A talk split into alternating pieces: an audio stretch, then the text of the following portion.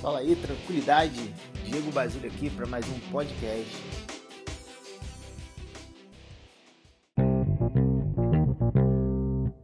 Hum, fala galera, hoje eu tô aqui numa mesa redonda, literalmente, né? Aqui estamos reunidos em gerações diferentes e a galera vai se apresentar aqui. A gente vai começar essa conversa aí super interessante. Eu já queria ter gravado desde o começo porque tá rolando uns assuntos muito legais, mas agora a gente vai perpetuar esse assunto aí. Aí Douglas começa se apresentando, Cláudio, depois seu pai. É, Douglas Martins Melo. Aqui. É, a idade também? Não, você quiser, cara. 43 anos, nasci em 78. Vi algumas coisas aí da vida já. Yeah. Seu Cláudio. Ah, é Cláudio aqui de novo, né? Eu acho que eu já passei por um podcast aqui. Cláudio Crisóstomo, carteiro, é, metido a ajudar o povo a mudar a mentalidade, mas a gente não ajuda ninguém. Estou participando aqui só como ouvinte, né? Agora a pessoa mais especial aqui Vai do falar negócio vai agora, falar. por- Caramba, receber esse elogio desse especial. Não me vejo, não me vejo assim. Eu sou o professor Pedro, professor aposentado da rede estadual de ensino. Tenho licenciatura plena em letras. Lecionei muito tempo. Dirigi duas escolas e no exercício da sala de aula sempre me senti um ator no palco.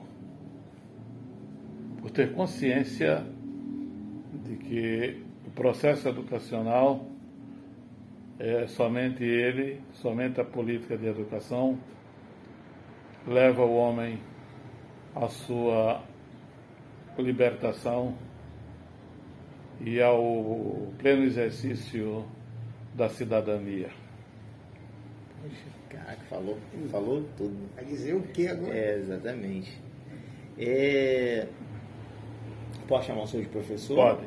Ou o senhor quer que eu chame? Não, tenho o prazer que me chame. Não, eu acho que o senhor re- reúne duas coisas que são muito importantes na nossa sociedade.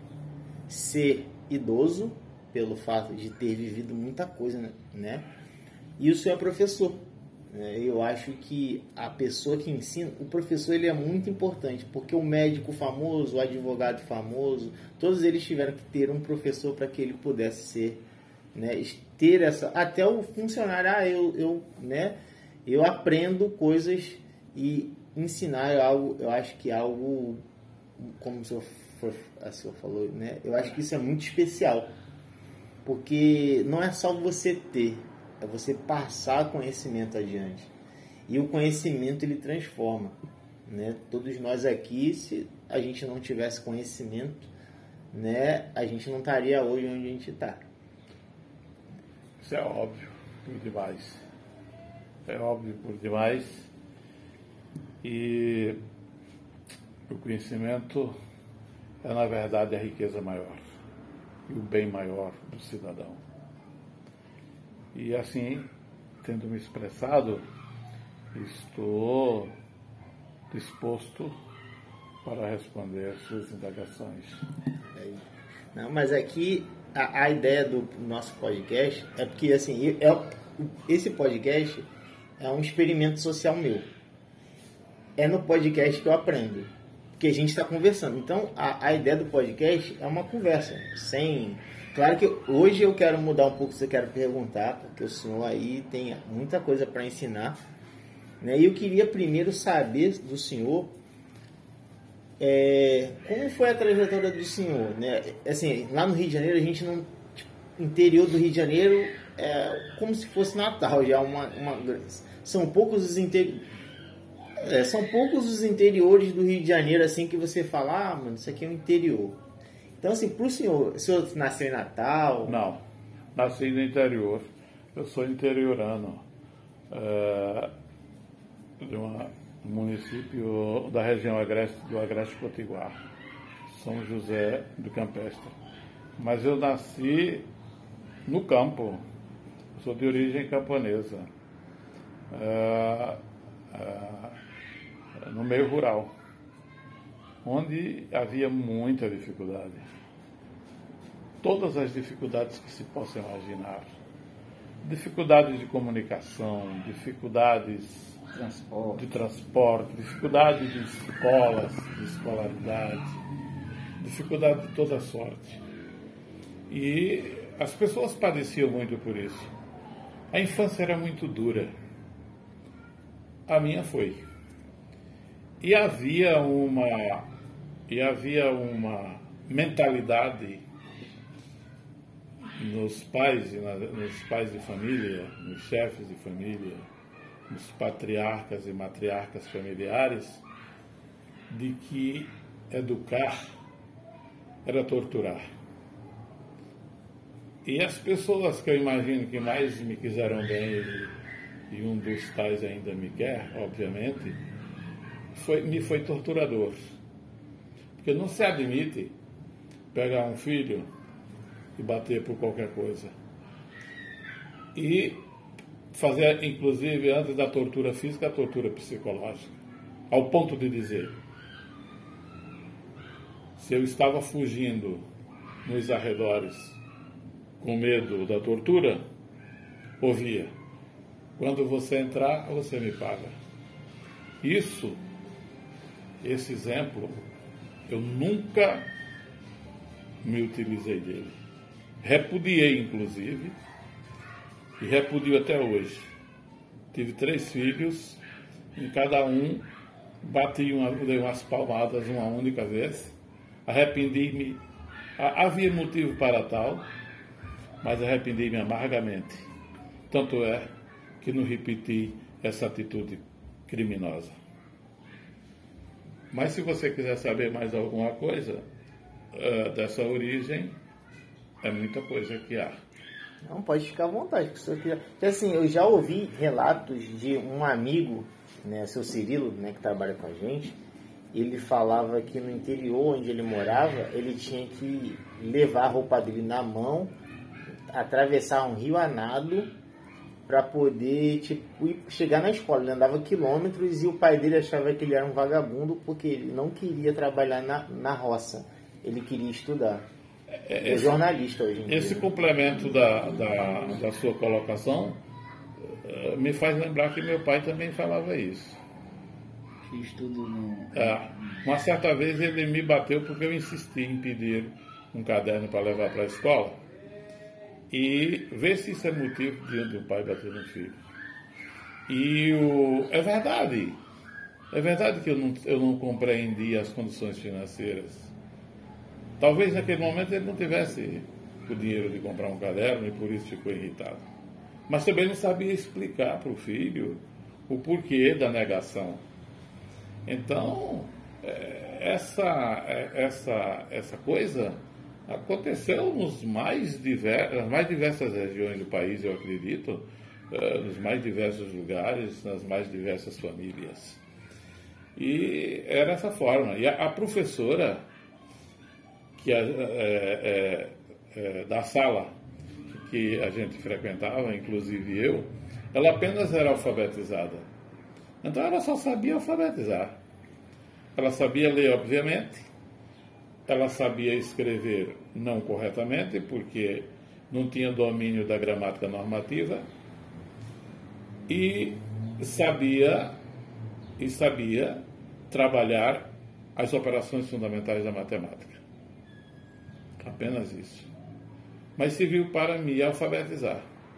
Alfabetizei-me, não tinha transporte para ir para a cidade estudar, não tinha interesse de ninguém, nem dos, do poder público, nem dos pais, nem da comunidade, nem de ninguém, enfim. E só depois dos 20 anos eu resolvi, eu resolvi fazer o curso ginasial.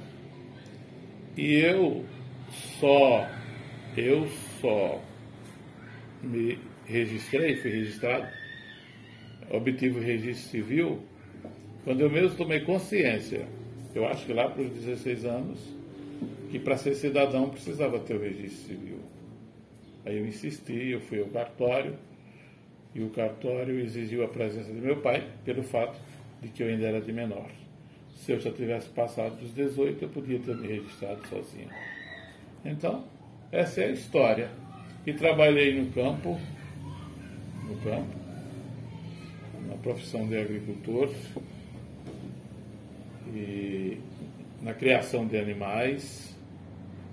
Criei ovelha, criei vacas. Cavalo não era bem o meu, não era bem o meu jeito. Meu pai gostava muito, ainda hoje está, está vivo e gosta de cavalos. Mas eu era mais lado aí. De... 80 e quanto que ele está agora? 85. Eu tenho uma pergunta. Mas eu conheci a sua história através de Douglas. Sim. Que eu acho que é a parte assim, uma das partes que eu achei muito interessante foi a sua trajetória para conseguir se formar. É. A sua história, quando você tomou essa decisão, e como foi essa essa, essa parte aí da sua história de você ter sim. que vir para uma cidade. Eu é, queria que o senhor é. desse uma, uma pincelada. E tem uma coisa que eu também fiquei curioso, porque eu saber, uma coisa que eu fiquei curioso é sobre o despertar para a educação. Porque Era... vindo de um meio que ninguém se interessava por educação, nem poder público, nem família, nem ninguém, e que não, e as pessoas na época não, não, não, não atentavam para isso de onde nasceu esse estímulo, essa coisa de, de, de, saber que a educação era um caminho? Olha que coisa interessante. Conta as duas coisas e conta a história. Quando eu me alfabetizei, essa professora, essa dita professora, professora, porque ela tinha coragem de fazê-lo, que ainda está viva, acima dos 90 anos hoje, era até, tinha, era até deficiente física, tinha um problema num dos membros inferiores e se locomovia com dificuldade. Eu, aí o surgimento dessa vontade de fazer educação ou de me, foi, foi, foi surgindo e eu juntei. Aí eu vi que eu já estava alfabetizado. Eu juntei um grupo de amigos completamente analfabetos na mesa da casa da minha mãe, com a lamparina à noite. Não tinha eletricidade? Não, não, não. Depois não, de, sem eletricidade. Depois de um dia de trabalho, e alfabetizei-os. Sei inclusive o nome deles todos ainda. E o da professora? O da professora era. É, é ela está viva. Ainda está viva? Está viva. Josefa Paulino está viva. E alfabetizei. Tinha, teve um dos tais que me agradeceu tanto. Foi um encanto quando ele começou a ler. Quando ele começou, começou a decifrar os vocábulos, pronunciar a palavra do papel. Foi uma coisa tão encantadora. Aí todos os dias ele, vinha, ele me trazia uma novidade. Olha aqui que eu li, que eu consegui ler. Eu achei um pedaço de jornal engalhado a palavra foi essa, engalhado, que era nos galhos, engalhado num pé de, num, num, num mato, e li essa palavra aqui. E isso me fascinava ainda mais e me dava encorajamento para trazer mais gente para alfabetizá-las. E aí o espaço era pequeno, eu tive que revezar. Um dia era uma turma, outro dia era outra turma. E essa pessoa que mais me agradeceu eu lamentei depois, lamentei profundamente, porque foi uma pessoa que já estava casada, com filhos, não sei o motivo, mas me chegou a notícia de que suicidou-se. E eu guardo essa lembrança dele. Mas depois, depois eu estava no, fazendo curso ginasial. Naquele tempo, não sei se vocês sabem, havia as campanhas de escolas da comunidade. Não, vocês não sabem. O criador foi um paraibano de Picuí, chamado Felipe Tiago. Ainda hoje em Picuí tem a, a, a rádio cenecista, que era a Senec. Campanhas de escolas da comunidade. Eu fui fazer o curso ginasial, mas era uma vontade incrível de avançar. De repente apareceu um curso que foi criado pelo governo do estado. O Logos? Do Rio Grande do Norte, é, chamado de Projeto Logos 2. Que eu, me, você, eu me lembro dos caderninhos desse é, Ele tinha uns fascículos, uns módulos, ah, gosto também, que a gente lia sozinho, respondia uma avaliação que ele tinha e ia a um núcleo, um núcleo de, onde havia, onde havia uma banca e a professora uh, ia ver, uh, determinava uma avaliação, a gente fazia, ela corrigia e dava nota. E assim você concluía o ensino fundamental e o médio. Seria como se fosse o, o, supletivo, né? É. De repente, eu, eu lia por cima de tudo. Porque eu fui uma pessoa que li muito.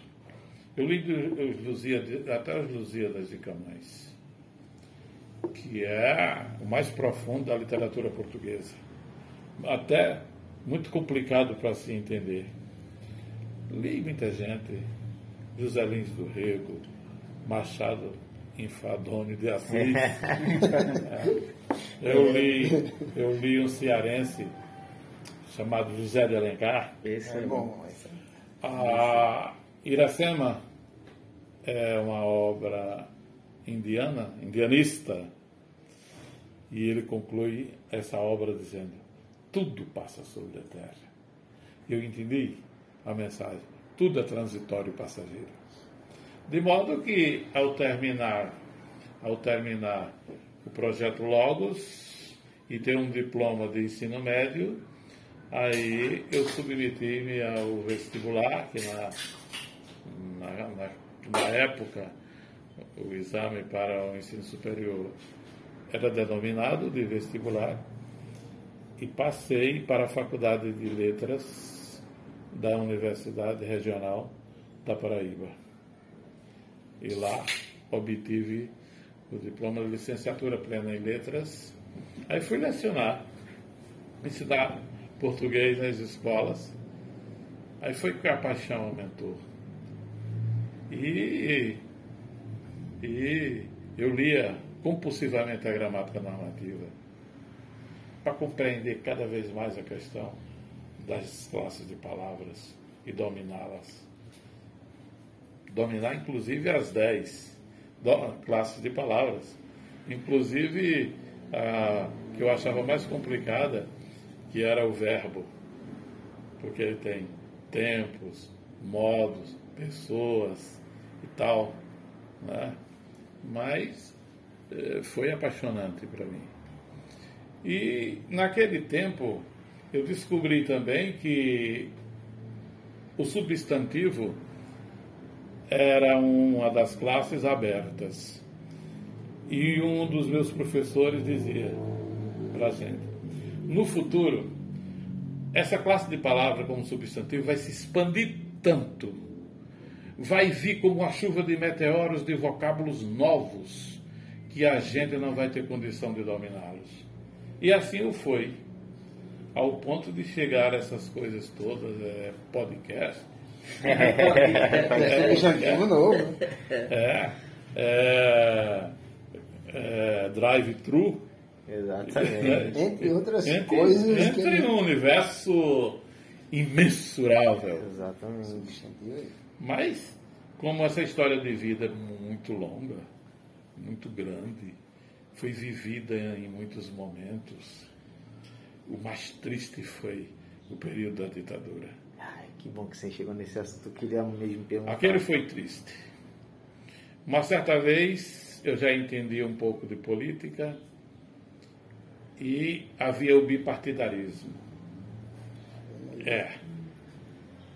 E a Arena era dominadora, porque era o partido dos donos do Brasil, dos donos do poder. A Arena era um partido. Era um ah, partido. A Arena era um partido e o outro partido era o, o, o MDB. O MDB. O MDB. Só para dizer que, que existia para continuar na enganação de que havia democracia. democracia. Porque se fosse um unipartido, um partido único, era uma ditadura. Era uma ditadura. Oficialmente. Oficialmente falando. É. E, driblar o... e a coisa era tão feia que, que, que se a gente. E eles eram tão fortes, tão articulados, que havia uma instituição chamada de SNI Serviço Nacional de Informação para Brasília, para o ditador de plantão. Se tivesse cinco ou mais pessoas reunidas numa esquina, de repente, de repente a informação do conteúdo da conversa se chegava se chegava uma repartição do exército no estado. Num, numa, numa, época que a informação não era tão rápida quanto hoje. E chegava. E chegava. Não é, imagina se fosse como hoje o é. Professor, o senhor tinha o direito naquela época, eu digo, o ser humano normal, o, o, o cidadão, ele tinha, tinha direito aqui, no, no quesito falar, agir, como eu, como cidadão. O que, que eu poderia, naquela, o que, que eu não poderia dizer, por exemplo, ou falar? Não podia discordar do governo em nada. Principalmente sala de aula. Pronto, não podia. Na menor coisa possível, você não podia discordar. Estando certo ou não. Ou errado. Ou errado. É. Não, aí eu cheguei a entender que eu estava vivendo num tempo de que o errado podia ser certo. Fazia-se questão de dizer que o erro era uma assertiva. Era uma coisa tão absurda. Uma vez nós fizemos uma reunião, uma reunião até para discutir essas coisas, escondidos. Esse grupo que eu alfabetizei, e de repente, aí nós repetimos uma segunda vez, e a história chegou aos partidários da ditadura. E na segunda vez que nós nos reunimos, chegou um grupo de pessoas com pedras e cacetes para nos dispersar, e assim foi. Era uma reunião só para conversa sobre a situação da. Não, era, não, mas não era política. Era conversa. Era, era o que? Educativa? Era para discutir exatamente por que, que a gente não tinha voz. Então, Porque a é. gente tinha a obrigação de se calar. Por que, que um ser humano criado à imagem e à semelhança de Jesus? E era um grupo pequeno. Que tanto pequeno, pequeno. que tanto falou e que tanto ensinou. Agora nos calávamos, nos calavam, sem que houvesse, sem que houvesse na, na estrutura jurídica Sim, nada que impedisse isso. Nada que impedisse o desrespeito da Constituição. Que havia Constituição nesse tempo? Não, porque da de 88 havia, havia, havia, havia Constituição, havia Constituição do Estado Novo. Né? Aí depois eles reformaram e fizeram a Constituição da ditadura. E era muito perigoso, porque o Congresso foi fechado o judiciário não tinha poder. E a situação era, era esta. Então a reunião do senhor foi a, a, foi, a foi, pedras de foi paus. a pedra de paus. E quem insistisse em ficar morria. E eu, como eh, parecia ser o mais covarde, fui o primeiro a correr. Ah, temendo pela vida. Agora, a gente está falando do, do, dessas pessoas, mas tem os nomes deles? Tem. Eram pessoas da comunidade. Não, dos que foram alfabetizados e que estavam nessa. Tem, tem, tem. O que morreu, o que morreu a vítima de, de suicídio era Braz, tinha Severino dos Santos, Leonardo, que ainda é vivo, José, que era irmão também, eram três irmãos, Zé Leonardo, um pouco chamava Leonardo, mas Zé, ah, Zé Leonardo, Leonardo, morreu de câncer. Severino Leonardo, é. José Leonardo. Tinha Chiquinho do São João Cardoso. Eu só queria conferir se eu conheço, conheço. Chiquinho do São João Cardoso, Cícero, vários. Ah, então, professor, desculpa, Sim. eu devo crer que essa esse aí foi o, o ponto de ignição dessa sua, quando o senhor viu o poder transformador da educação sendo aplicado por uma pessoa que não estava habilitada oficialmente, Sim. mas o senhor pegou aquele, aquele tiquinho de conhecimento Foi, foi. e passou para frente. Passei para frente. E esse tiquinho de conhecimento gerou frutos ali, que o Gerou. senhor, o senhor entendeu que quanto mais o senhor é, buscasse conhecimento, mais pessoas o senhor ia atingir. Exato. Era isso. Era isso e eu já tinha, e eu já tinha um pouco de conhecimento do nome do grande educador Paulo Freire. Já ouvia falar dele? Já. Cuja revolução iniciou no Rio Grande do Norte, na cidade de Angicos. Ele é daqui. Ele é pernambucano, Não. falecido. Onde um, um- um cidadão foi o primeiro na história do projeto Paulo Freire, aprendeu a, aprendeu a ler as primeiras palavras com 48 horas de estudo. 48 oito horas. É. No método dele. Não era 48 horas seguidas, era 48 horas contadas. Sim, uma hora, duas horas. É, é, no método dele. Que hoje é tão condenado, Paulo Freire. Mas, certo? Falta Hoje, hoje, hoje ele é marginalizado pelo atual poder. Voltando à, à questão da, da- do, do período do regime militar no Brasil, né?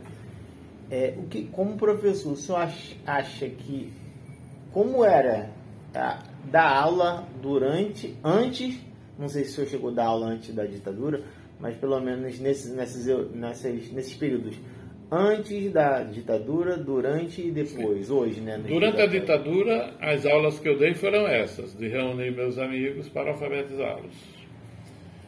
Ainda na ditadura, ainda na ditadura, eu, eu já era professor.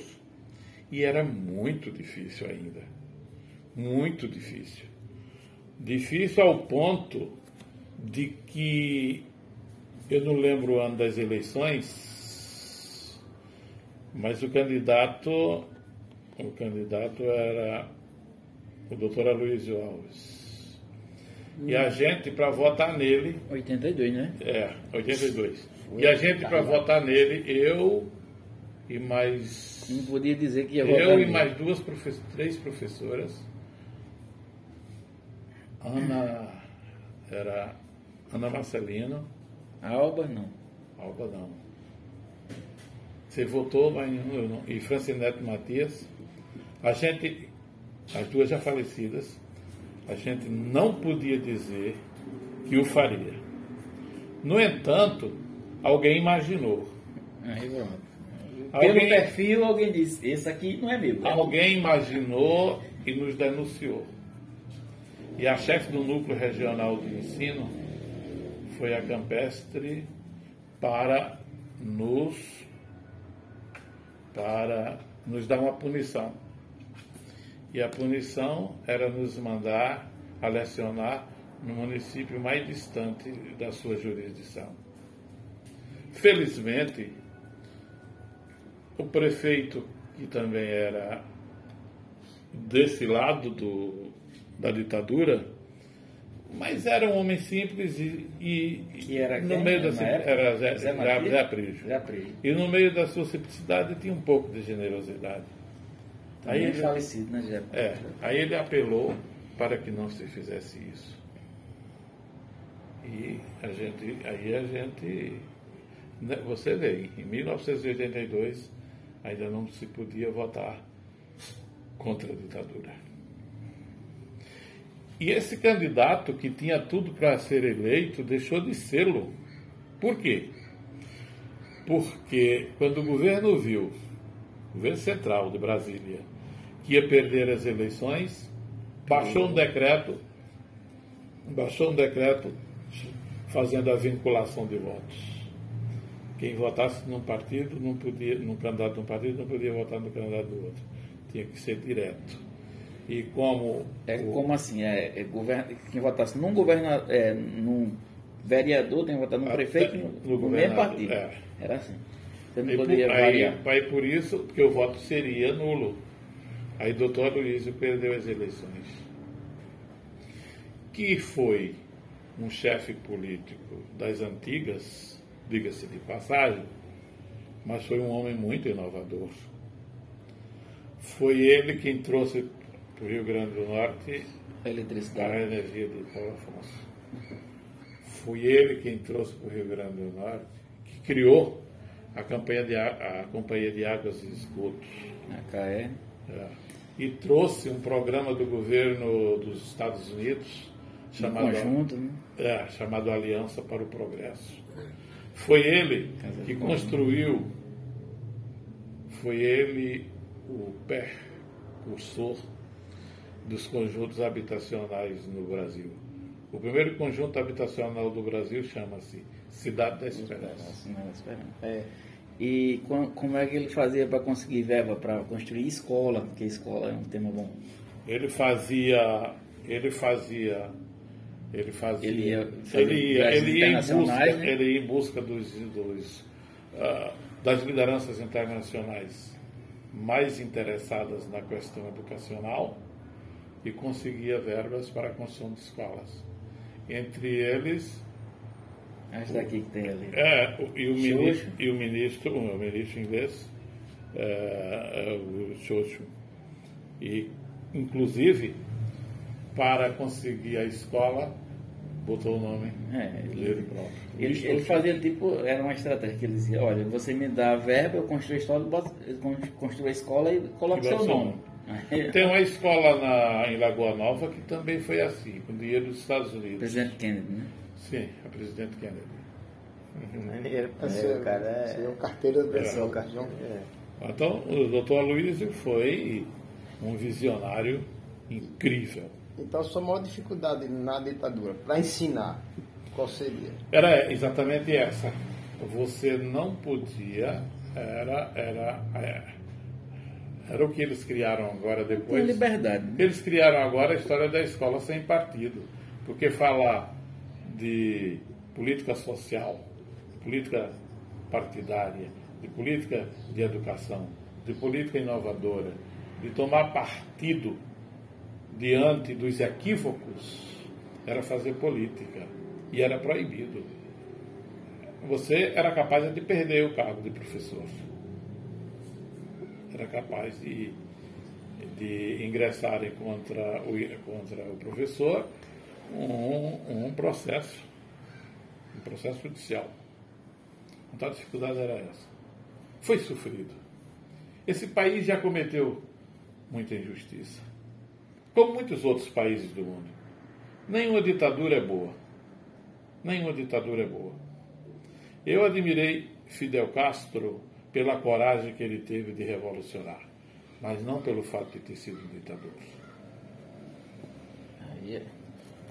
É, primeiro crime brasileiro foi dizimar o seu povo legítimo, os indígenas. O segundo pecado que abala os céus ainda hoje foi se permitir política de escravidão. Não tem, não tem perdão para quem fez aquilo. Em lugar nenhum do mundo.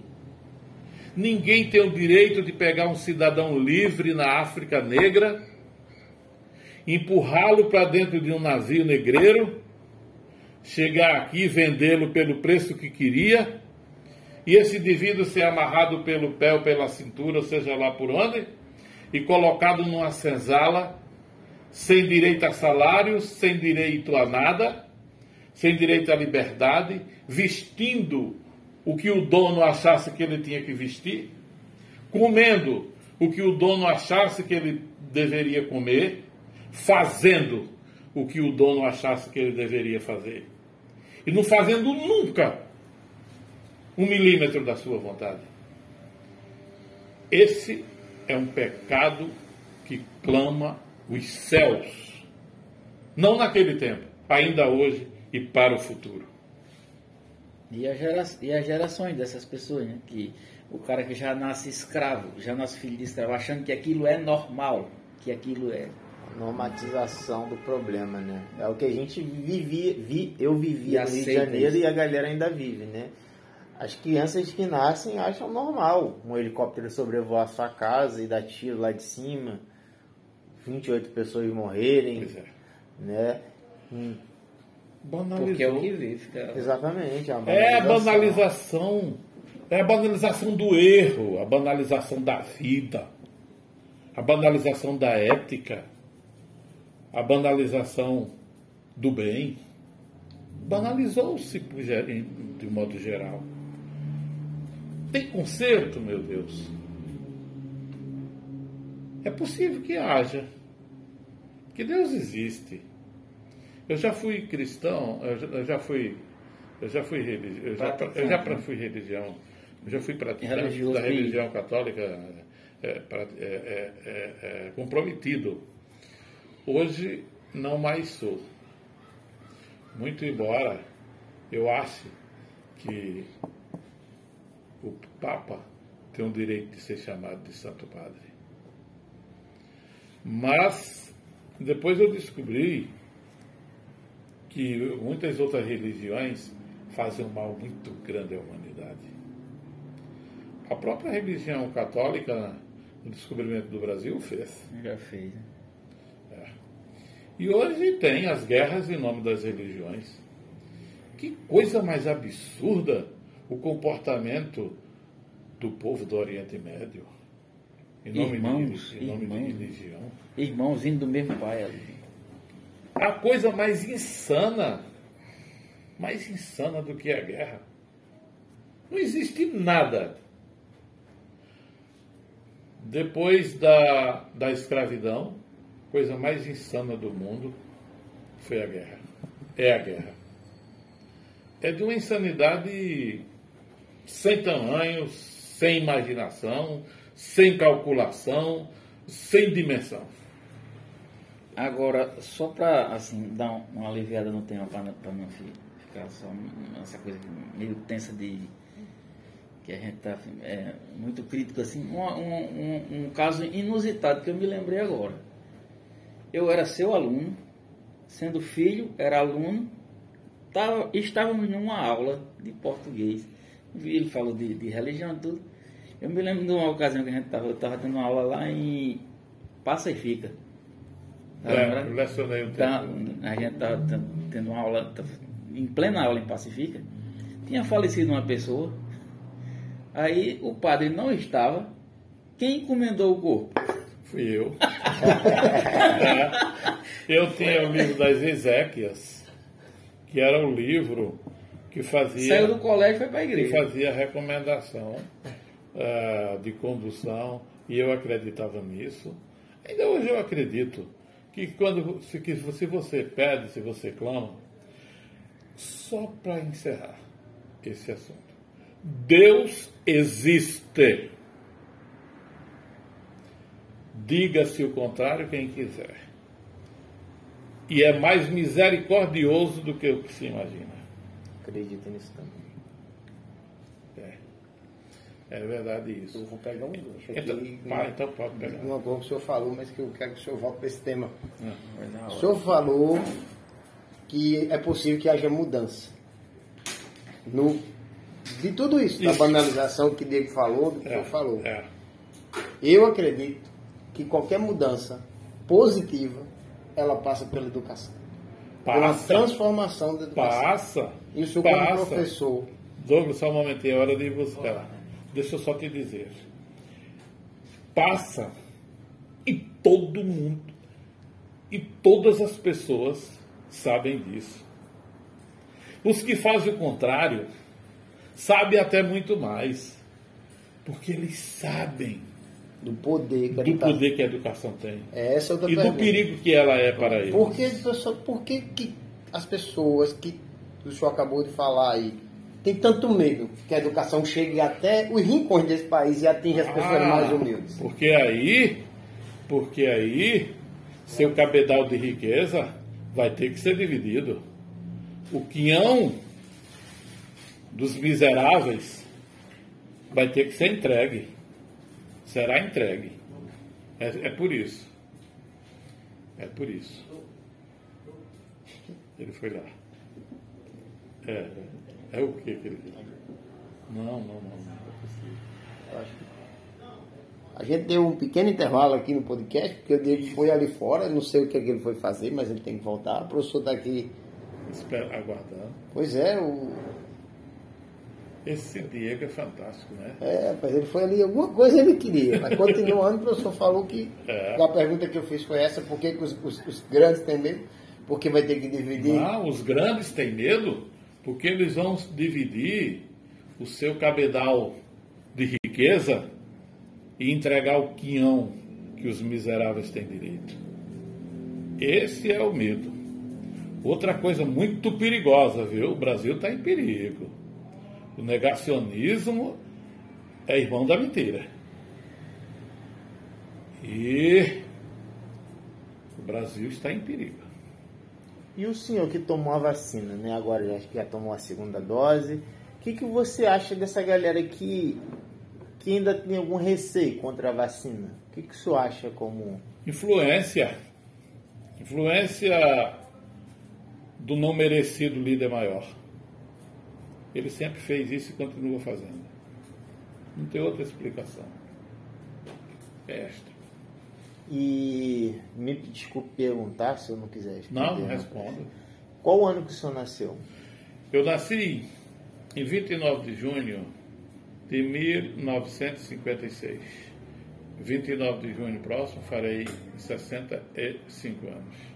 65 anos. Eu não vejo, cara, nenhum motivo para ninguém negar a idade. É uma glória. Eu, eu, não, eu sou daqueles que não acham que a, que a velhice é a melhor idade. Eu não acho isso. Até discordo de quem inventou essa idiotice.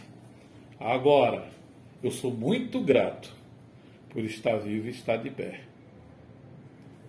E ainda estar me mobilizando e ainda ter minhas faculdades mentais é, é, é, é possíveis. Então, sou muito grato. É, o senhor escreve, né? Tem esse hábito de escrever. O senhor acha que a escrita do senhor hoje, quando eu digo textos, reflexões, poemas, hoje, né, com 65 anos, e antes, o senhor vê uma diferença nisso? Vejo, vejo. Hoje eu escrevo com um pouco mais, não é tanto assim, porque eu também não tenho, eu também não tenho esse cabedal de conhecimento tão profundo. Mas o que eu escrevi outrora era mais simplório. Hoje tem um pouco mais de profundidade. Por quê? Porque a experiência nos dá essa condição, nos traz essa condição. A vida é isso. A vida é construída sob o prisma da experiência. A imaturidade existe no começo da vida para a grande maioria das pessoas, a não ser que seja um Carlo Acutis da vida. Carlo Acutis? Sim. Agora, minha ignorância bateu aqui, eu não sei quem é. Carlo Acutis era um jovem que morreu de câncer, de câncer, é, esse câncer que dá no sangue, Leucemia. leucêmico na Itália. E ele é considerado hoje beato, porque era muito religioso, e considerado o patrono da informática. Deu-se esse título para ele, porque ele era imensamente dominativo da, da questão. Poxa, ele legal. morreu há uns, uns dois anos. Legal. E eu, eu acho o máximo, assim, conversar com pessoas que, né, como eu falei, que são gerações diferentes, que viveram mundos diferentes, né? Hoje o senhor escreve, né, aqui no caderninho do senhor. É, é. E enquanto hoje a gente, hoje, às vezes a gente nem tecla mais, a gente só fala. Só fala. Só fala e o Google, sei lá, a, essa inteligência artificial escreve pra gente. Hoje eu tenho uma agenda no celular que me avisa, olha, daqui a amanhã você tem isso. É, acorda. Antes, eu lembro quando era criança, É. Sim, eu tenho um desse no meu quarto, mas a gente tá, vive tão corrido que assim, o meu quarto é um lugar que eu uso para estudar ali, tem uma mesinha ali para estudar, mas nem sempre a gente pode dar tá ali sempre. A maioria do tempo a gente está no trabalho, no trânsito, né? É. E o mínimo e outro uma porção pequena do nosso tempo a gente está em casa dormindo, né? E uma porção menor a gente está aproveitando com a nossa família, né? As pessoas matutas dizem desde muito tempo que tudo na vida é uma faca de dois gumes. E essa ferramenta também o é. Mas eu reconheço que a ferramenta científica da informática ela traz mais benefícios do que malefícios. Porque a gente sabe que é através delas que se hackeia, é através dela também se rouba, através dela também se lesa, através dela eh, também, eh, também, também eh, tem esse tipo de coisa. Mas eu sou obrigado a dizê-lo que traz muito mais benefícios. Que o mundo seria até mais difícil se, ela, se essa ferramenta não existisse. Você acha que a tecnologia pode ser um ópio para as pessoas? Um vício? Um ópio. O vício é algo. Você pode usar ou não. É, o ópio é algo que te usa para te distrair, né? Tipo, para tirar a dor da vida. É. A tecnologia, cara, ela tem, ela tem vertentes inumeráveis. Essa que você citou também. Também a distração, também o conhecimento, também o aceleramento dos, do- do- dos, dos acontecimentos, a aceleração dos acontecimentos, né? também a dominação, a dominação psicológica, a dominação política, a dominação e também a dominação do bem, a dominação científica. Existe duas grandes coisas importantes neste universo quase que infinito. O criador de tudo e a ciência. A ciência é a coisa mais benéfica que a humanidade tem. Não se pode negar a ciência. Não se pode condenar a ciência. Mesmo que ela tenha feito bombas para destruir Hiroshima e Nagasaki. Que foi que foi uma demonstração do imperialismo que muita gente tem raiva quando a gente fala que ele existe. Exatamente, exatamente. E hoje isso se norma- normalizou, porque hoje a gente vê, nós vemos filmes, né? Eu tento até corrigir meu português, né? Perante o professor de português, cuidado, Porque exatamente. senão é Não, É, exatamente. mas você, você aqui não falou nenhuma vez é, filho homem e filha mulher. É, é, Se é filho, é. é, exatamente, exatamente. E eu vejo que isso se normalizou, porque nós vemos filmes de guerra e achamos o máximo. A gente até é fã de filmes de guerra. Talvez o objetivo esse- do filme é esse. E, e para nos doutrinar de uma certa forma. É para gente, doutrinar.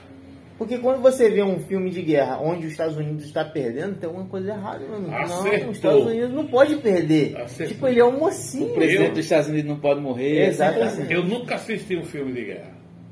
Porque eu tenho pavor a essa coisa.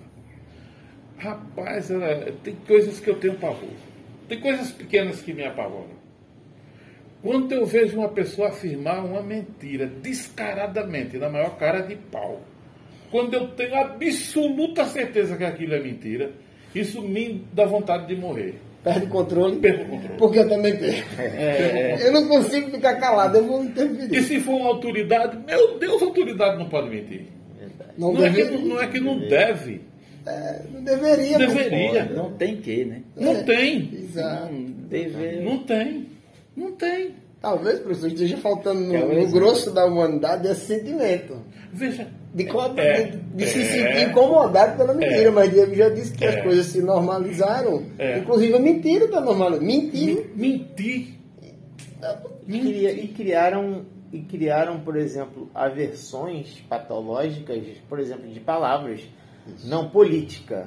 Não, eu odeio política. Sim, sim, política sim. só. Mas política, nós estamos fazendo política. Sim. Nós estamos. Sim. É, quando a gente é, cede o lugar para alguém no ônibus, além de educação, você está fazendo uma política. Então, assim, se normalizou né, essa questão de. Parece, ao meu ver, né, que existe um grande complô para que as pessoas sejam dominados por um sistema onde aquilo que é bom seja tratado como ruim. Educação, nossa. Educação é... Parece não. Existe. existe. É porque eu acho que às vezes eu sou meio existe. teoria da conspiração. Existe. Mas não é possível. Cara. Existe. Existe. Existe. Agora, meu amigo, como é que alguém no mundo de hoje, com a globalização existente, com a comunicação dominante, imagina e diz que o vírus, do, o coronavírus foi criado no laboratório. Como é que alguém faz um negócio desse? Sabendo que o mundo inteiro pode desmascará-lo? E assim, eu sou um, como né, a minha área da Aí biologia, né, eu acredito que, cara, hoje o que nós sofremos é muito fruto daquilo que a gente faz. É. Aí é Existe, é verdade. No nosso, no nosso globo terrestre existem cinco ilhas de plástico. Gente, é, é de, de, lixo, de lixo. É, elas ficam Não, boiando, elas são cara, do tamanho de cinco países juntos. Cara, cara, você, você é do conhecimento de uma profundidade é, limpa. E a gente tem um. um, um e aquilo que você me disse que, que, tem muito a ver com isso. Que na China eles mantêm aquela tradição antiga que ainda come o bicho cru. Exatamente. E é isso que faz é. um vírus. Uma coisa, uma coisa bem simples que acontece no nosso bairro. A gente saindo da casa do Cláudio uma vez tinha um timbu. Um timbu, lá no Rio a gente chama isso de. Gambá. Gambá. Gambá. Gambá. Então o gambá ele é um hospedeiro, né, de parasitos, né, e tem amigos que estudam esses parasitos e dentro desses parasitos você pode ter ali coisas que nunca foram descobertas, Ainda. que nu é, que, exatamente. E assim, esse timbu estava tipo, a menos de 20 metros da casa do Cláudio. Então, essa aproxima, porque antes ali no nosso bairro era um lugar de, de fazenda, era um lugar de era, mata. Era. E nós estamos adentrando. Era o lugar da, da, da fauna. Exatamente. Que se roubou. E nós invadimos. A fauna foi roubada. E você. Aí com o mundo globalizado, um vírusinho que surgisse ali. Mas é, exatamente. É, a primeira isso... guerra biológica que houve, se você pega lá quando a galera chegou lá, lá no, na América do Sul pelo outro lado lá, Tipo, teve uma hora que os índios, não, meu irmão, os incas, eu não sei muito bem o nome Sim. da civilização. Sim. Não, a gente não quer mais papo com você, não. O que, que os caras fizeram? Pegaram o travesseiro, botaram lá, espirraram, tossiram. Uma simples gripe para aquele povo é, que nunca tinha é, tido é, contato é. foi mortal. Para mim, né, e eu acredito que vários sim, outros sim. estudiosos acreditam que foi a primeira guerra biológica. Olha, a guerra do Paraguai também isso, teve isso. Guerra biológica nesse sentido, eu, eu, eu também afirmo. Eu também afirmo. E, e por exemplo, pra a gente vive num, conquistar, para dominar. É. A gente vive num mundo globalizado onde, quando eu vim para cá de férias em 2016, eu tomei café no Rio, lanchei, na, a, a, lanchei em Brasília e almocei aqui em Natal. É. Então, se eu tivesse uma doença potencialmente. três estados. Olha, três estados. Você, sozinho. Pra, cara, para você falar na aviação, foi o maior invento científico do século passado do, do início do século anterior. Foi uma revolução muito grande. Porque não é, é, é uma coisa é muito importante para o mundo. É muito. É, eu não sei se foi um brasileiro ou se foi um. Ah, é, os Wright, briga. É, irmãos Wright é, lá que. Né? Mas o primeiro registrado foi, foi o brasileiro. Mas não, registrado. Teve, mas não teve. Até hoje, não teve ninguém mais importante, não. Não tem, para mim. E, e, além do, do, de, do avião, né?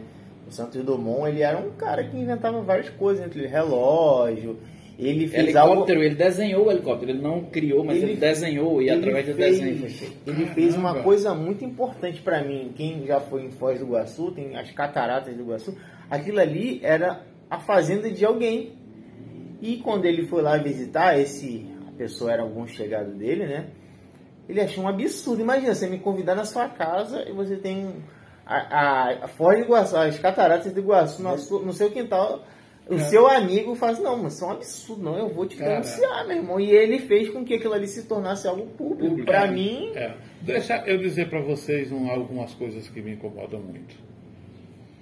Um cara em cima de uma carroça puxada pelo um cavalo me incomoda muito. Eu já vi não sei quantos marrons. Eu já vi por causa do bicho. Eu já vi não sei quantos marrons em cima de um só. E ainda por cima bate. E o bicho vai suado e magro, as costelas aparecendo. Quando eu vejo isso, é coisa triste para mim. Isso aqui já é, já é sensibilizado pela pessoa que precisa fazer isso para ganhar o pão, não é? Eu também, é. eu também. Porque a ignorância. Mas não precisa bater, né? Porque, é? cara, a ignorância é uma coisa terrível. É por isso que, e muito é por isso que muita gente preserva a ignorância. Porque ela garante a felicidade de poucos. Mas isso é onde eu queria chegar com essa história. A ignorância é, é. é fundamental para quem quer coisa, se manter onde está. Que coisa mais absurda sobre a ignorância. Que coisa mais absurda. Como é que um cara, como é que uma pessoa pega uma arma, atira na cabeça do outro sem um pingo de remorso? Isso é fruto da ignorância. Isso é fruto da ignorância.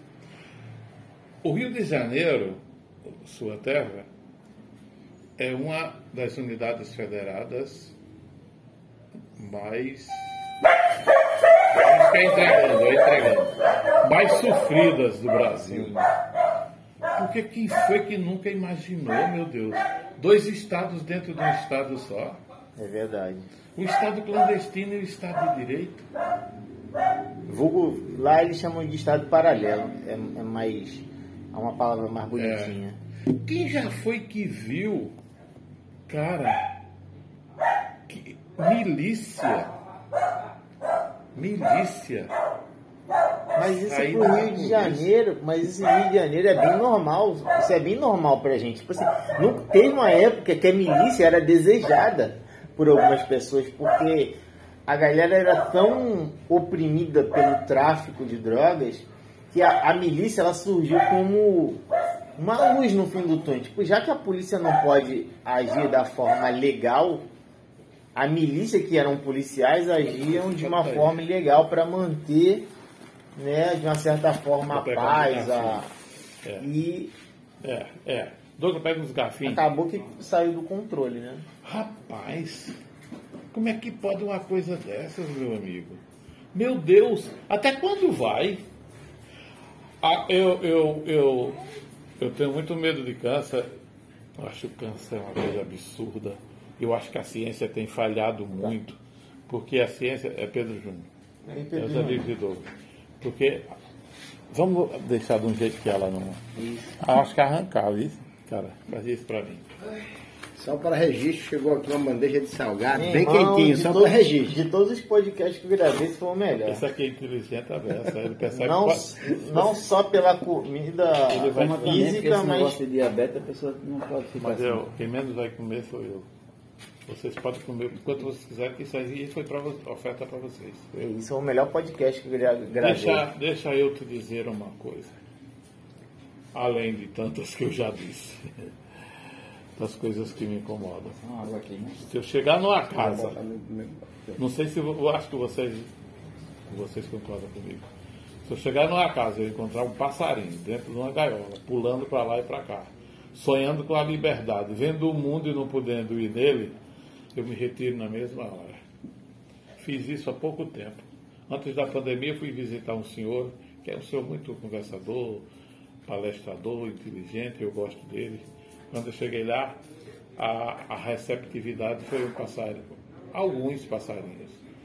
Aí eu dei uma desculpa, dei uma desculpa, menti numa mentira boa. Eu disse que era hora de tomar a medicação e até que era mesmo. Que eu precisava vir para casa, que eu tinha esquecido de tomar e vim embora. Nunca mais voltei nessa casa. Porque é uma coisa que mexe, que mexe com o meu interior. Não, professor, parece, parece não, pelo que eu estou vendo, o senhor é um, um defensor da liberdade, está claro, mas é um combatente ferrenho de qualquer tipo de escravidão, sou. seja ela física, intelectual, é. religiosa, sou, sou. qualquer uma. Sou. Então, Isso aí eu sou.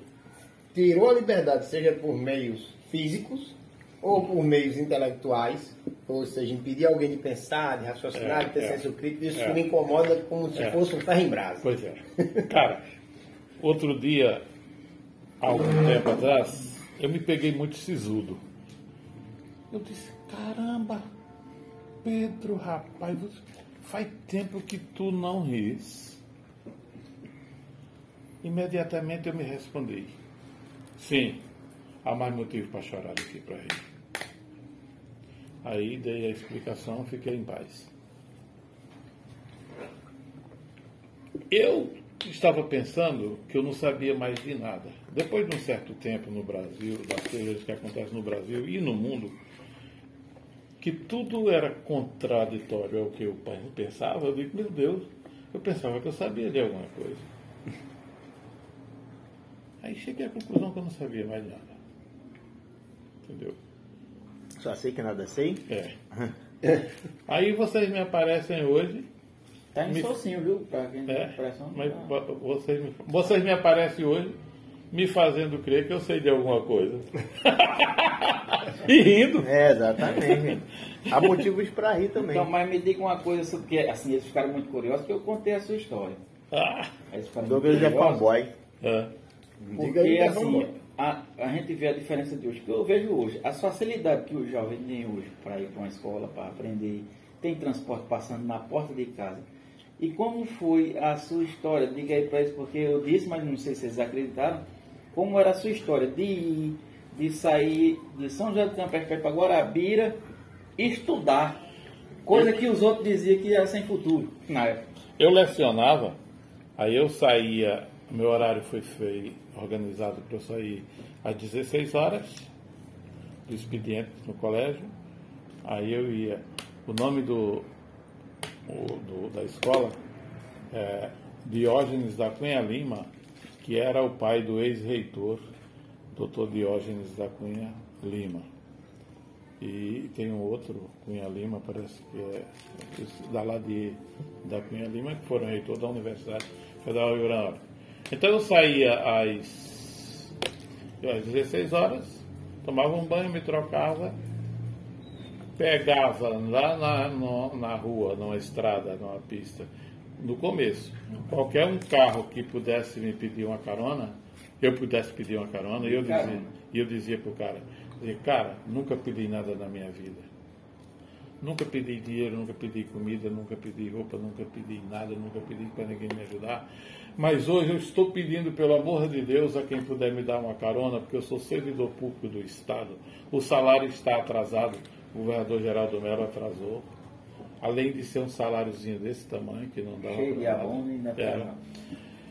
Aí as pessoas, eu contava a minha história todinha. E, e o caminho todo, não sei nem se a pessoa estava interessada agradecendo. é, era como se, ah, diz o outro, assim, se, se fosse.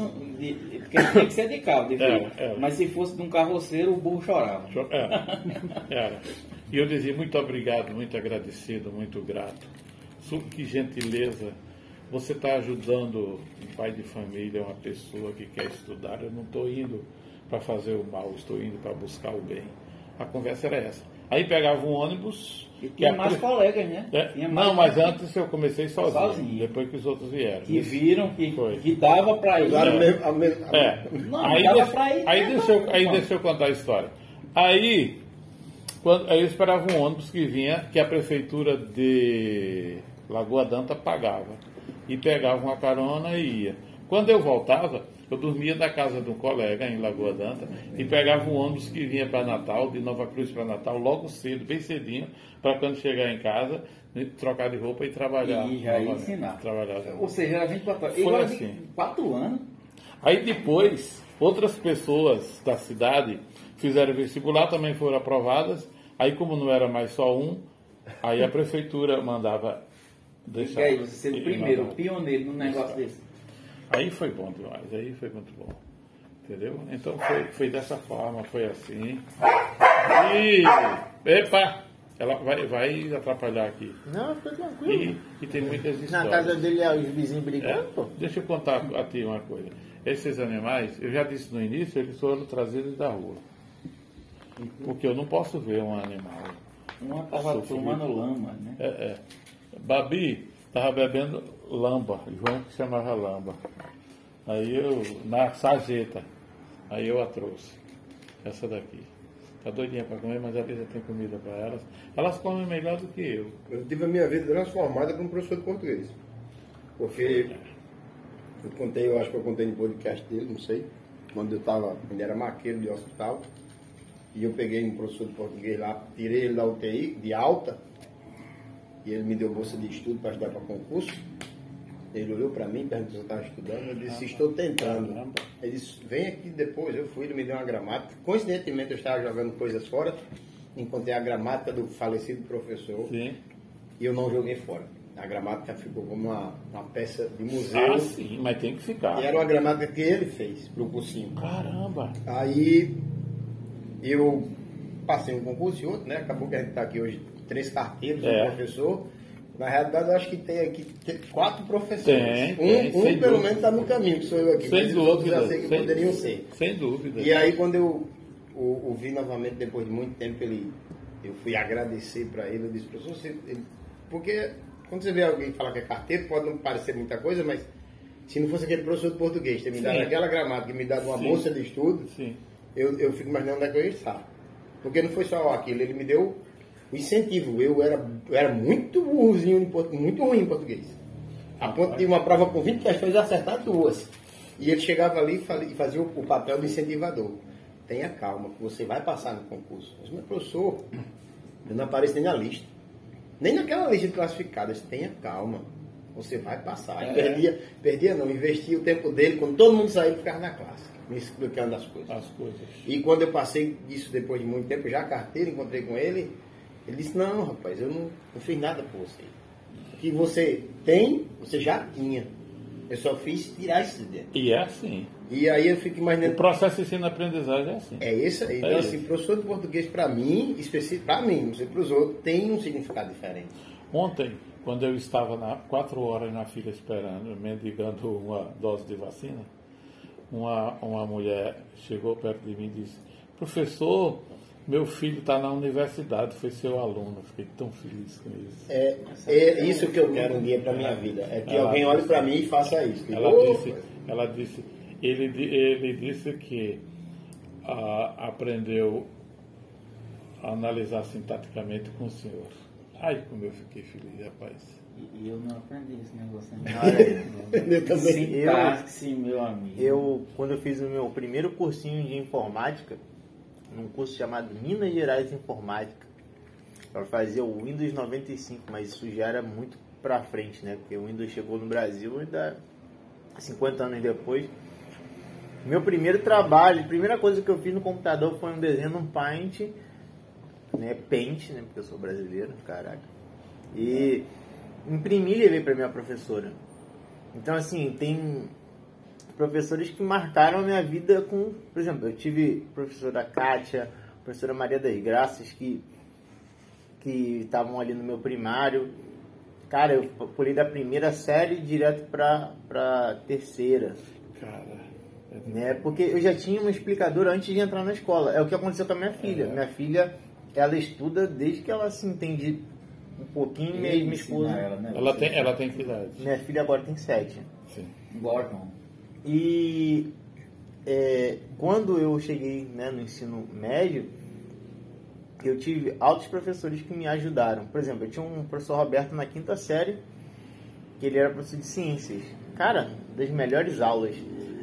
Mas sempre em escola pública. Rapaz, escola pública. eu- estudei escola- rapaz escola como é, como é, como o professor marca a vida das pessoas. Com né? certeza. Teve três que me marcaram. Professora Socorro, Socorro Marques, professora Severina Madalena, que era negra assumida e gostava de ser, É. e professor Técio, que era médico. E quem era a tia Avani? A outra Vania lá em A Capé. minha primeira professora. Professora Não pra esquecer. Lá em Café. Primeira. Não, ninguém esquece. A primeira. E é, infelizmente, uma profissão pouco valorizada.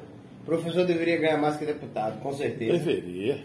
Tem a menor dúvida que deveria ser um dos Ah, salários. Mas para você falar em, em salário de professor, quando eu disse a vocês que eu pedia carona com uma vergonha tremenda, que eu nunca tinha pedido nada a ninguém, para ir para a faculdade, o salário era tão mísero. Mas meu salário melhorou depois de uma lei do presidente Lula, chamada Lei do Piso Nacional dos Professores. E para quem ganhava aquela miséria, e hoje ganha em torno de 7, mil reais, é muita, já é bastante coisa. Isso eu deu aula onde, professor? Eu lecionei em Campestre em duas escolas. Uma delas era Padre Tomás de Aquino, a outra de Osma Cunha Lima. Aqui em Natal, lecionei no Instituto Kennedy, Literatura Brasileira. Na, numa escola que tem aqui na comunidade, de General, General de Oscro Vale, lecionei língua portuguesa, obviamente, e depois fui vice-diretor, depois diretor. Depois eu fui transferido para uma outra que tem bem aqui, chamada 15 de outubro. Aí eu fui lecionar e depois eu fui diretor. Quando terminou, aí já era o mandato eleito de diretor. Quando terminou o, meu mandato, eu não mais o quis. Aí eu fui lecionar novamente até o dia de aposentar-me e aposentei-me. Minha aposentadoria saiu em maio de, de, de, no- de 2000, de 2000 e quanto, meu Deus?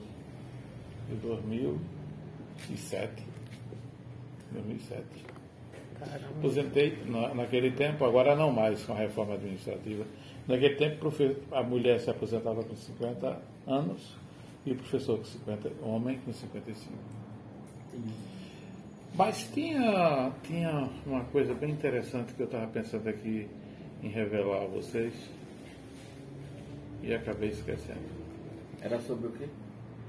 Era sobre a prática educacional. Sim. Aí, para completar os dias, eu fui lecionar eh, no. Deixa eu ver se o nome é esse. Educação. É, é no feminino, é que é, e é a- Jovens e adultos. jovens e adultos.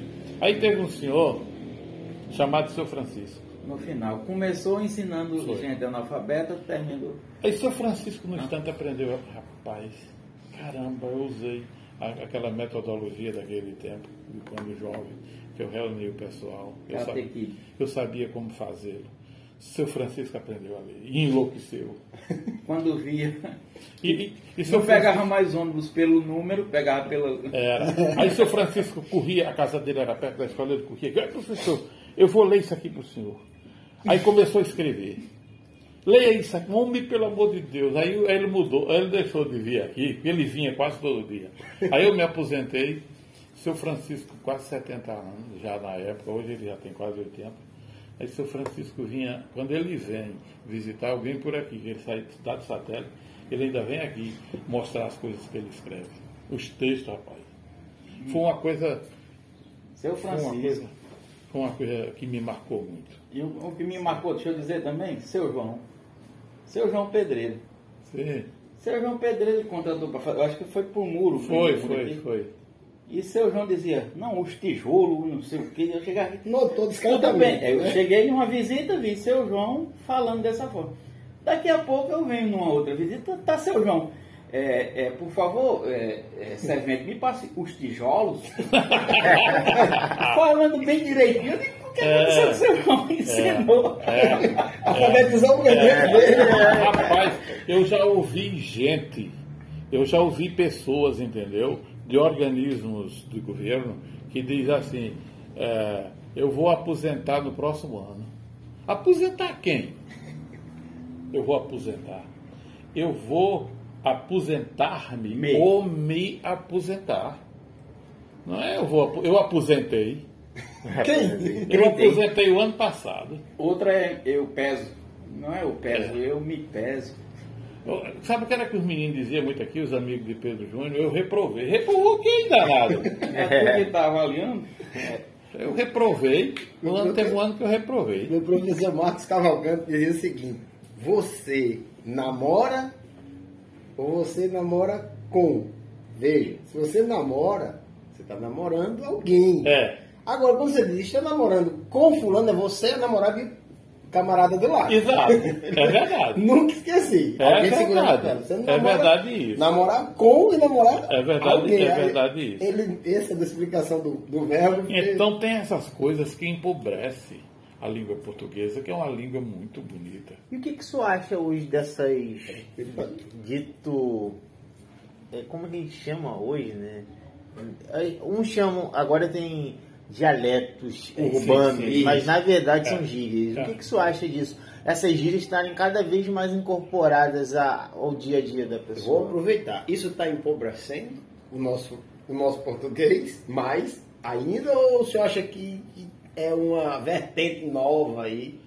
É, você já deu a resposta.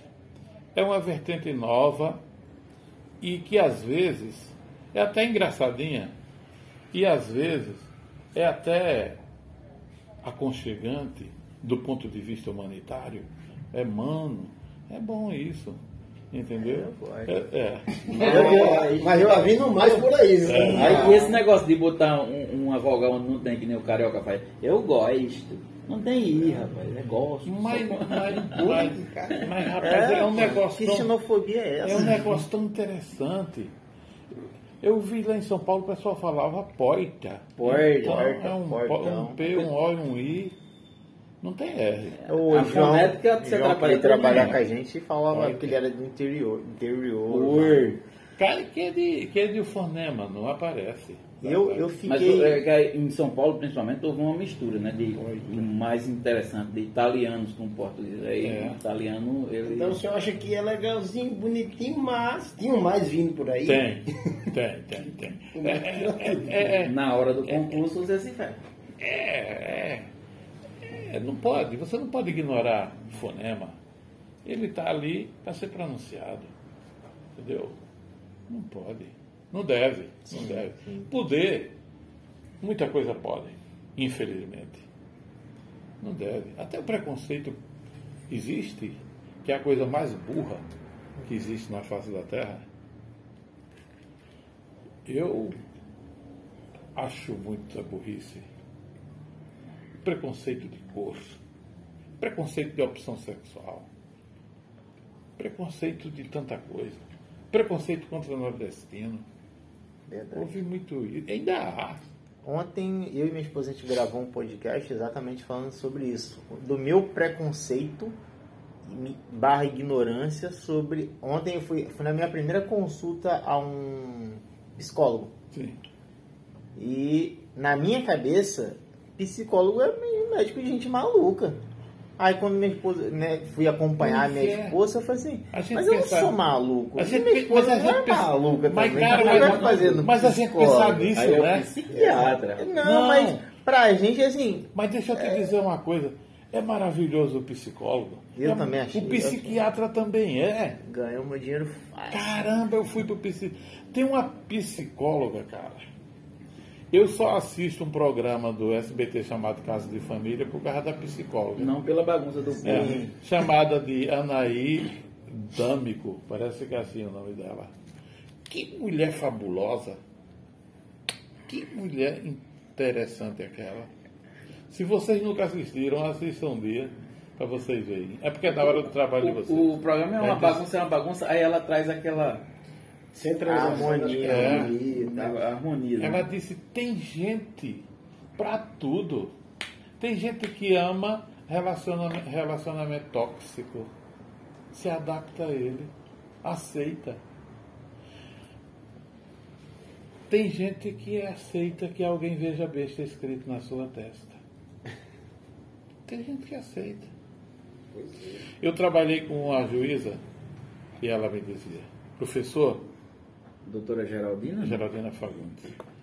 Professor, ninguém é obrigado a, ninguém é obrigado a prometer. Ninguém. Mas, Mas se promete, é obrigado a cumprir. Sob pena de, ter, de levar uma impressão muito ruim. E é verdade isso. Se você diz vou, vá. Eu já fui para um fórum mundial de educação em Porto Alegre com a, os sindicatos de professores. Sou bem rodado já, já andei muito também. Isso por causa de um professor que influenciou a gente a, a levar a escola além da sala de aula, né? E em relação à política, a, a grupos de professores, a sindicatos, você chegou a se envolver com isso? Cheguei, cheguei. Eu tinha uma professora que vinha sempre aqui, era de São Paulo, uma professora chamada. Ah, não é possível que eu tenha esquecido o nome da professora. Caramba! Acho que eu esqueci. Caramba, vem, me vem o nome dela. Foi ela que me perguntou. A primeira, ela fazia uma pergunta a cada um. A minha foi: Professor, para começar o trabalho, para começar a, a dinâmica, o, o simpósio. Meu Deus, não é o nome dela. Ela sempre vinha, a secretaria contratava para ela vir fazer isso. Ela fazia. Não era Rosário, não. Era não, a professora Rosário é daqui. Fazer, fazer é, é, o que chamam de treinamento de professores, enriquecimento do ensino. Ela disse, professor, o que é que o senhor sente? Como o senhor se vê? Como o senhor se acha no exercício da sala de aula? E eu, rapaz, me, eu não me titubeei, porque era realmente o que vinha de dentro. Um ator no palco. Foi sempre isso. O senhor disse isso no começo do podcast. Isso. E eu fiquei curioso saber como é isso, porque é uma Então- alta imagem, né? É, É, alta imagem. é, eu gostaria de é. entender o que é um ator no no, palco. palco. O ator, quando ele está desenvolvendo o seu trabalho teatral, ele incorpora a personagem. Ah, personagem. Eu incorporava. Eu incorporava a personagem. Era o momento mais feliz da minha vida. Porque eu sou gente. Eu me sentia gente. Eu faço a diferença. Minha e de alguém. É isso que eu queria ouvir. Eu faço a diferença. E sofria, porque fazia pouca diferença. Porque nem todo mundo Porque tem essa sabia do potencial de, de- E eu sofro com isso também. Cara, eu avaliava, eu avaliava tudo que o aluno queria dizer e dava um parecer. Levava tanto tempo que quando eu comecei a ficar mais velho já no fim da carreira, que os pés ficavam inchados aqui nessa mesa. Porque eu queria entender tudo. Como era língua portuguesa, como era língua, eu queria entender tudo, todo pensamento. Todo quer dizer.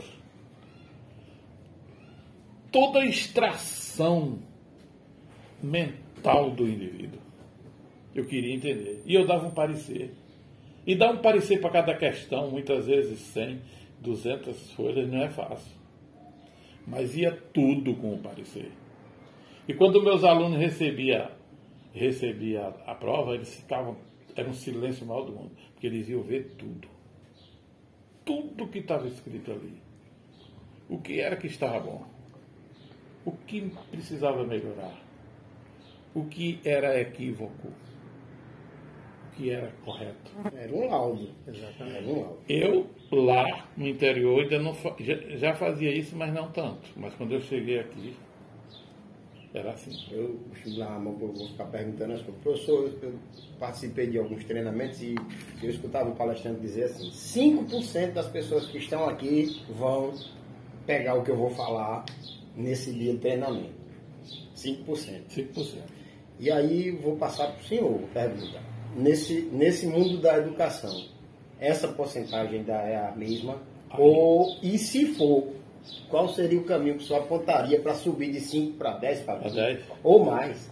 Cara, eu estou fora do exercício sala de aula.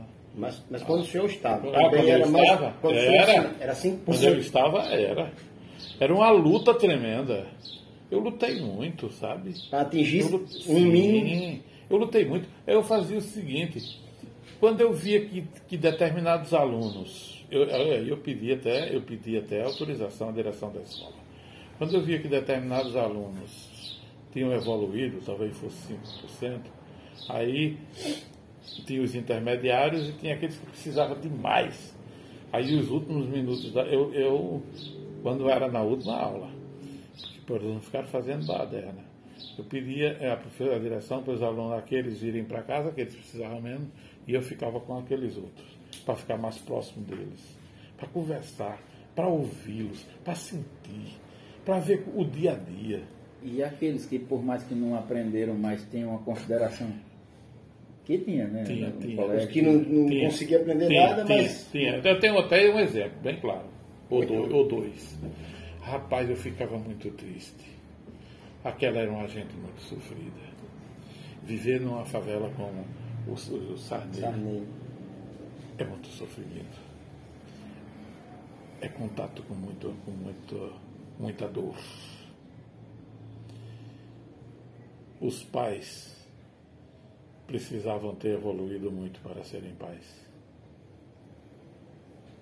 O principal sofrimento era de quem dizia dar amor. Era abandono. Era tanta coisa. Porque o fato, o fato de uma separação não significa abandono. Pode, dificulta. Mas não é sinônimo de abandono. Não é. Era muita dor. Era muita coisa. Já vai quanto tempo aí dele? Uma hora e vinte e seis. Então, aí você vai, faz três partes. Teve uma Não, vez, é. Ainda tenho, é, Eu tem vou- umas poesias aí. Teve uma Eu vez. vou- daqui a pouco a gente interrompe, porque aí a gente marca outra vez para vir aqui Pronto. também. Teve uma vez que eu cheguei, teve uma vez que eu cheguei a chorar. Uma menina chegou na sala de aula, eu era diretor, não era professor, mas eu ia na sala de aula fazer visita. Porque ela era pequena e eu só lecionava alunos maiores. Ela chegou toda marcada de, de, de, de surra, de surramento. Meu Deus, quando eu vi aquilo, eu te juro como eu não aguentei ver aqueles braços, aquelas pernas, aquele rosto. E eu, aí eu convidei-a para ir na minha sala e convidei-a a arrancar alguma coisa. Era difícil. Era difícil arrancar alguma coisa. E aí eu mandei chamar essa família. Mandei chamar essa família. Só veio a mãe. A mãe também praticava, mas o pai era pior. Aí eu disse para a mãe que ela mandasse no dia seguinte o pai. Porque se ele não viesse, eu tinha o endereço no- na documentação da menina e ia mandar a polícia buscá-lo. A delegacia era bem aqui pertinho. Aí ele veio.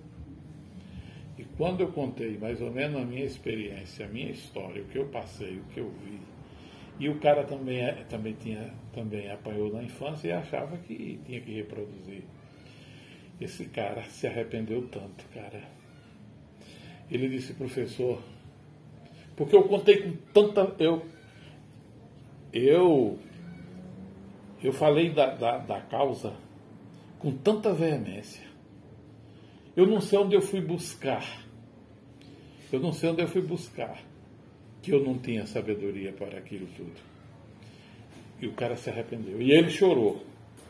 E ele disse, professor, se o senhor me promete que não leva esse, caso para o juizado de menores, que eu tinha o contato do juizado de menores, nem tampouco para o, o, o conselho tutelar, eu prometo vir aqui todas as reuniões que o senhor fizer, conversar com o senhor e dizer do meu procedimento.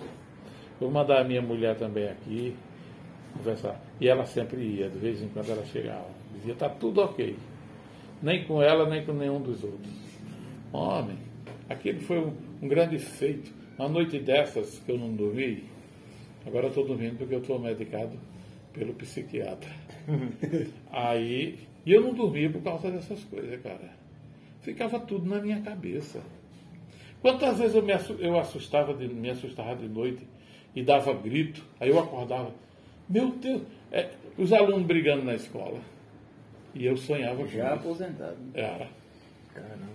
Cara, muita, afetou, viu? Afetou. Nossa, Essas coisas todas. é, a gente vai terminar hoje por aqui a gravação, mas a- o papo vai continuar. Certo, certo, certo. Agora, eu espero de novo se eu convidar a gente pra Como a vir. é pra vocês. Não, não, já tô Senão o sei João que isso é, isso aí É, é... pra João, leva, leva um pouco pra E João. assim, eu fico muito feliz. Eu queria que você, o senhor lesse um, um, um pra gente Vou ler, vou ler, vou ler. Ah, degustar. Esse aqui, o tempo, meu caro, ele faz, ele, ele é muito, ele é veemente no sentido é, da, da delinquência. Da, a delinquência que assalta, que mata. Eu não fui generoso, muito embora eu saiba que eles precisam de uma certa generosidade. E essa generosidade seria de uma força maior para fazê-lo se enxergar como gente. Mas foi muito sério. Meu poema, O Tempo. Ao chegar um tempo assim, vocês vão saber que tempo é. No, na continuação. Ao chegar, o tem, um, ao chegar um tempo assim, ou seja, um final de ano, o poeta fica sensível, voa nas asas do vento, deixa-se levar no tempo, fica escravo de si, na luz do seu pensamento. É 31 é dezembro, o ano ainda é 18, o século é o 21. A era do homem afoito. Afoito ao infortúnio. Quase nada ao bem do outro. É essa indignidade que gera insanidade e faz do homem ser maroto. Esse século XXI, é claro, não é era do gelo, não é era do gelo, mas é era do medo. Quem mais amedronta a gente? Será se é gente mesmo? Olha como é foda. Que nome se deve dar a quem rouba, mata, arrebenta, deixa atônito ser do bem, desconhece o bem maior, esse que se chama amor, e faz tudo, tudo ao contrário do que pede o Criador? E esse ser anormal,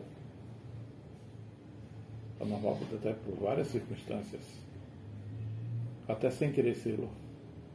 E esse ser anormal, que é perverso e voraz, sua construção maléfica é somente o que ele faz. É diabólico ao extremo esse tramador do mal, que passa golpe, mente, engana. Aqui também tem gente grande. Nos rouba a boa fé. Esse jamais contemplou meu Jesus de Nazaré. É a era dos abismos, que só gera divisão.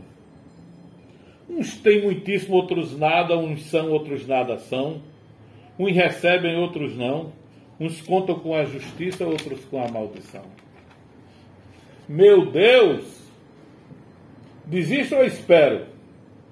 Haverá superação? Estou à beira do abismo da minha reflexão. E o ano novo que chega, daqui a pouco está velho.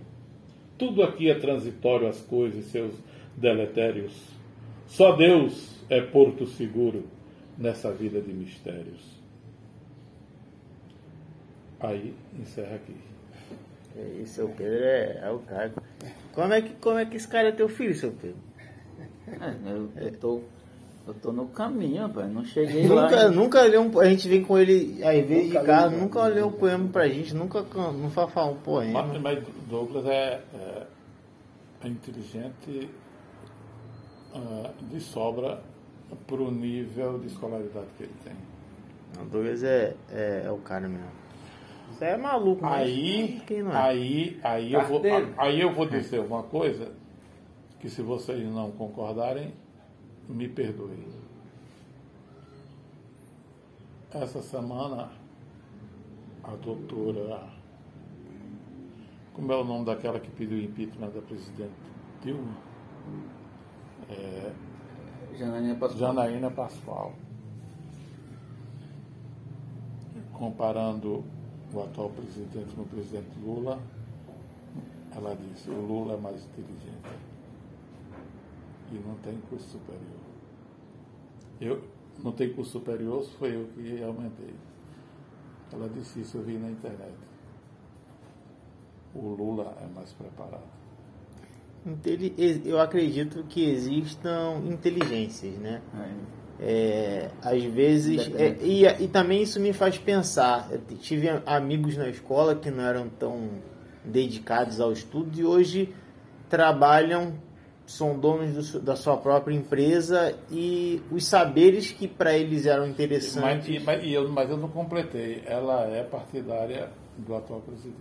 Ou nem tanto, Correto. ela, ela discorda também. muita coisa. Ela nem quis ser vice dele. Mas eu vou terminar aqui e a gente conversa em off. Tá bom.